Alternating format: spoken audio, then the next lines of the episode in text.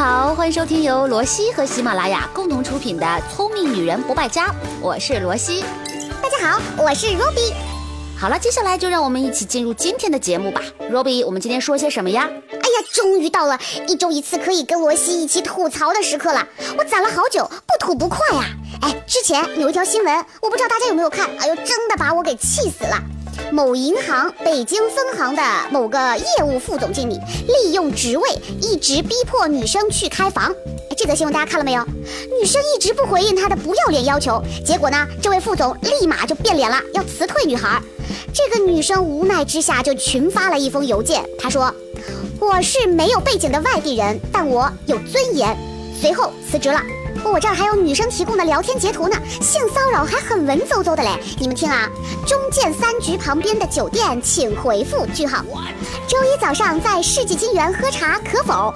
问号，真是不依不挠啊。还有呢，你们听啊，或者在菜市口南边的酒店可否？问号。哎，女生不理他，他就不停的发，完全就是不折不挠，不气不馁啊。最后呢，他还说。跟你沟通过，你可以留下辞退别人，看你自己的选择。哎，我都念不下去了，真的是流氓不可怕，就怕流氓有文化。千万不要以为书念得多，职位、学历高，品德就一定没有问题了。女孩子真的要小心呐。这个新闻我也是挺关注的。其实呢，也有很多类似的事件。之前不是有一个某报系的实习生被记者老师给强奸了吗？这个姑娘事后都是懵的，根本就没有意识到这是强奸，还是她告诉了朋友之后，她的朋友才带她去报的案。其实很多职场新人都会有面临这样的疑惑：到底是性骚扰还是开玩笑？到底是你情我愿还是强奸？它之间的界限在哪里？应该怎么样去分辨呢？你们看，这就是职场性骚扰的特殊性。说到底，如果对方是一个陌生人，我们都会很警觉；但恰恰是领导、同事，我们才最最容易放下警惕。有的时候呢，还会自我催眠：是不是自己想多了呢？哎，同时还会有一千种的顾虑，万一影响了我的工作怎么办？哎，我要不要忍让？要不要忍气吞声？如果我一旦说出来之后，会不会被人在背后议论呢？我还怎么在公司混下去啊？所以今天我们就来和大家聊一聊职场性骚扰的那些事儿，到底是上床还是下岗？真的该拿到台面上来说说了。今天的第一趴就是想和大家来聊一聊，到底什么是职场性骚扰这个事情，我们要怎么去定义呢？我觉得哦，其实判断构不构成性骚扰的最重要的条件，在于是否违反了当事人这个女性的意愿，有没有造成她的反感，甚至是精神上的损害。人和人的交往当中，最难把握的是度，也就是分寸。平常啊，我们同事朋友之间私下会偶尔开开有色玩笑，哎，但是如果双方是接受的，并且没有侮辱的性质，被认为是身心放松和愉悦的，那当然没有人会说他是性骚扰嘛。但是相反，如果同样一个玩笑，在一个心理承受力完全不同的人身上，也许他就会觉得浑身不舒服，会觉得身心并不舒爽，会觉得你话里有话，他不愿意听。既然人家不愿意听，你为什么还要说呢？你总得考虑对方的感受吧。所以这个时候，你就应该适时的调整自己开玩笑的方式，调整分寸，并致歉。一旦这样的玩笑给相关的同事造成了压力了，让他觉得难堪了，我们觉得这就是性骚扰，是一种对对方的侵犯行为。千万不要听有的人的那套说辞，说我只是开开玩笑啊，你这么认真干什么啊？别人都开得起玩笑，就你开不起玩笑吗？对呀，我就是开不起玩笑。如果开玩笑的时候对方不笑，还觉得难受了，这还算什么玩笑呢？我有一个同学，他进了国企上班，他呢就跟我抱怨说，他上班的单位里就有一个年纪比较大的男领导，平常啊经常喜欢说一些比较过火的笑话，经常还拿他和她男朋友开玩笑。我朋友实在是忍无可忍了，就向更上一级的领导去反映了这个事情。结果上级领导一调查，发现几乎这个部门的每个女职员都对这个男领导有很大的意见，只是一直没有人敢站出来说这个话。因为他们自己也不知道男领导这样的玩笑到底是不是真的不妥，还是说自己太玻璃心了，没有混过社会，不吃套路。这就是一种典型的职场当中语言上的性骚扰。那么，发现自己身边存在性骚扰的情况，比如说男领导问候自己和男朋友晚上在床上的那些事儿，为什么还有这么多人不敢出声呢？其实主要还是怕影响自己的工作和自己的前途。就像今天节目一开始的时候，这个很有骨气的小姑娘，工作没了可以再找，尊严一定是第一位的。我觉得我们都要为她点个赞。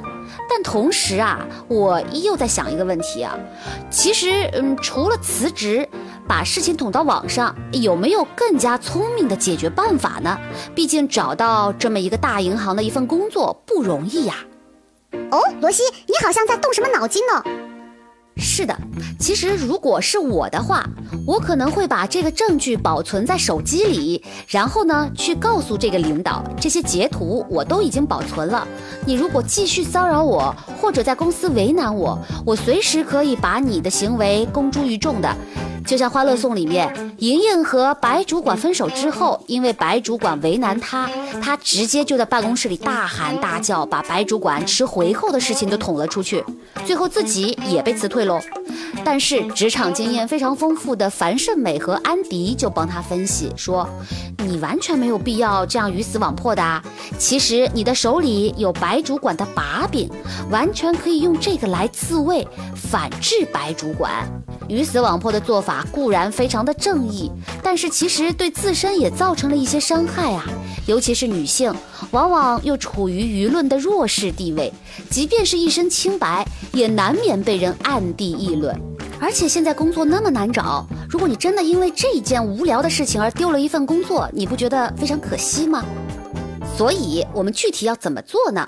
第一件事情就是明确立场，坚决抵制性骚扰，不卑不亢，千万不能和他们有暧昧不清的关系。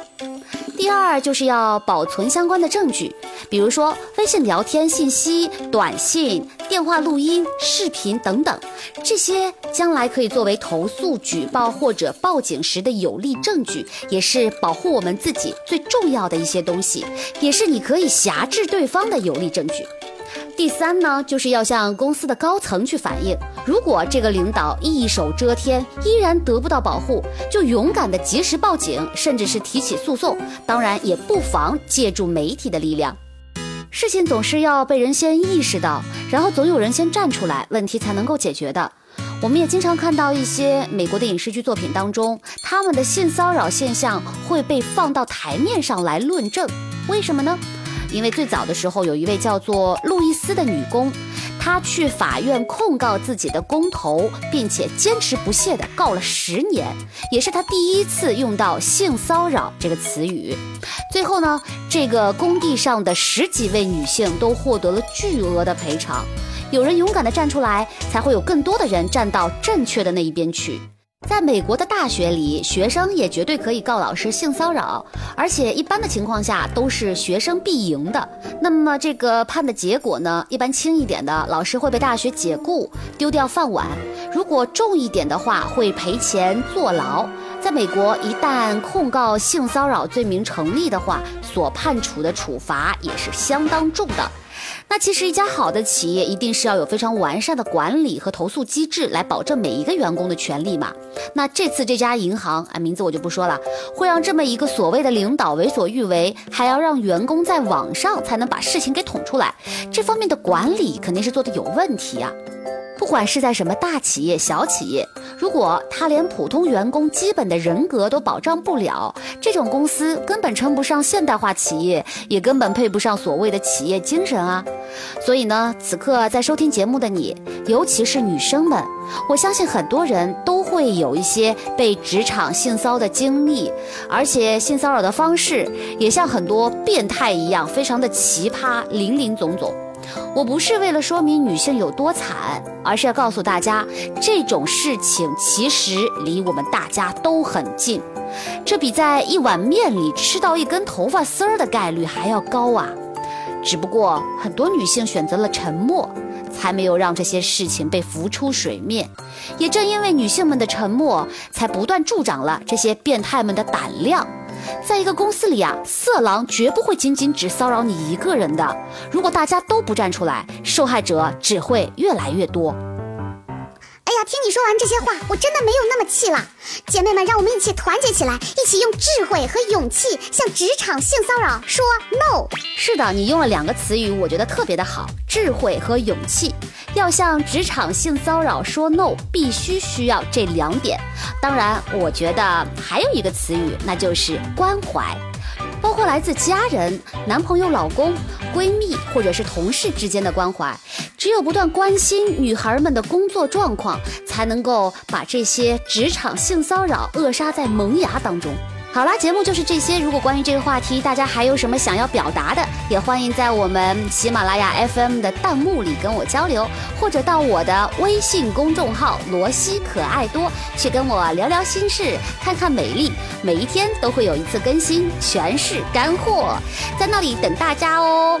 各位，拜拜。Yes, oh, yes, love.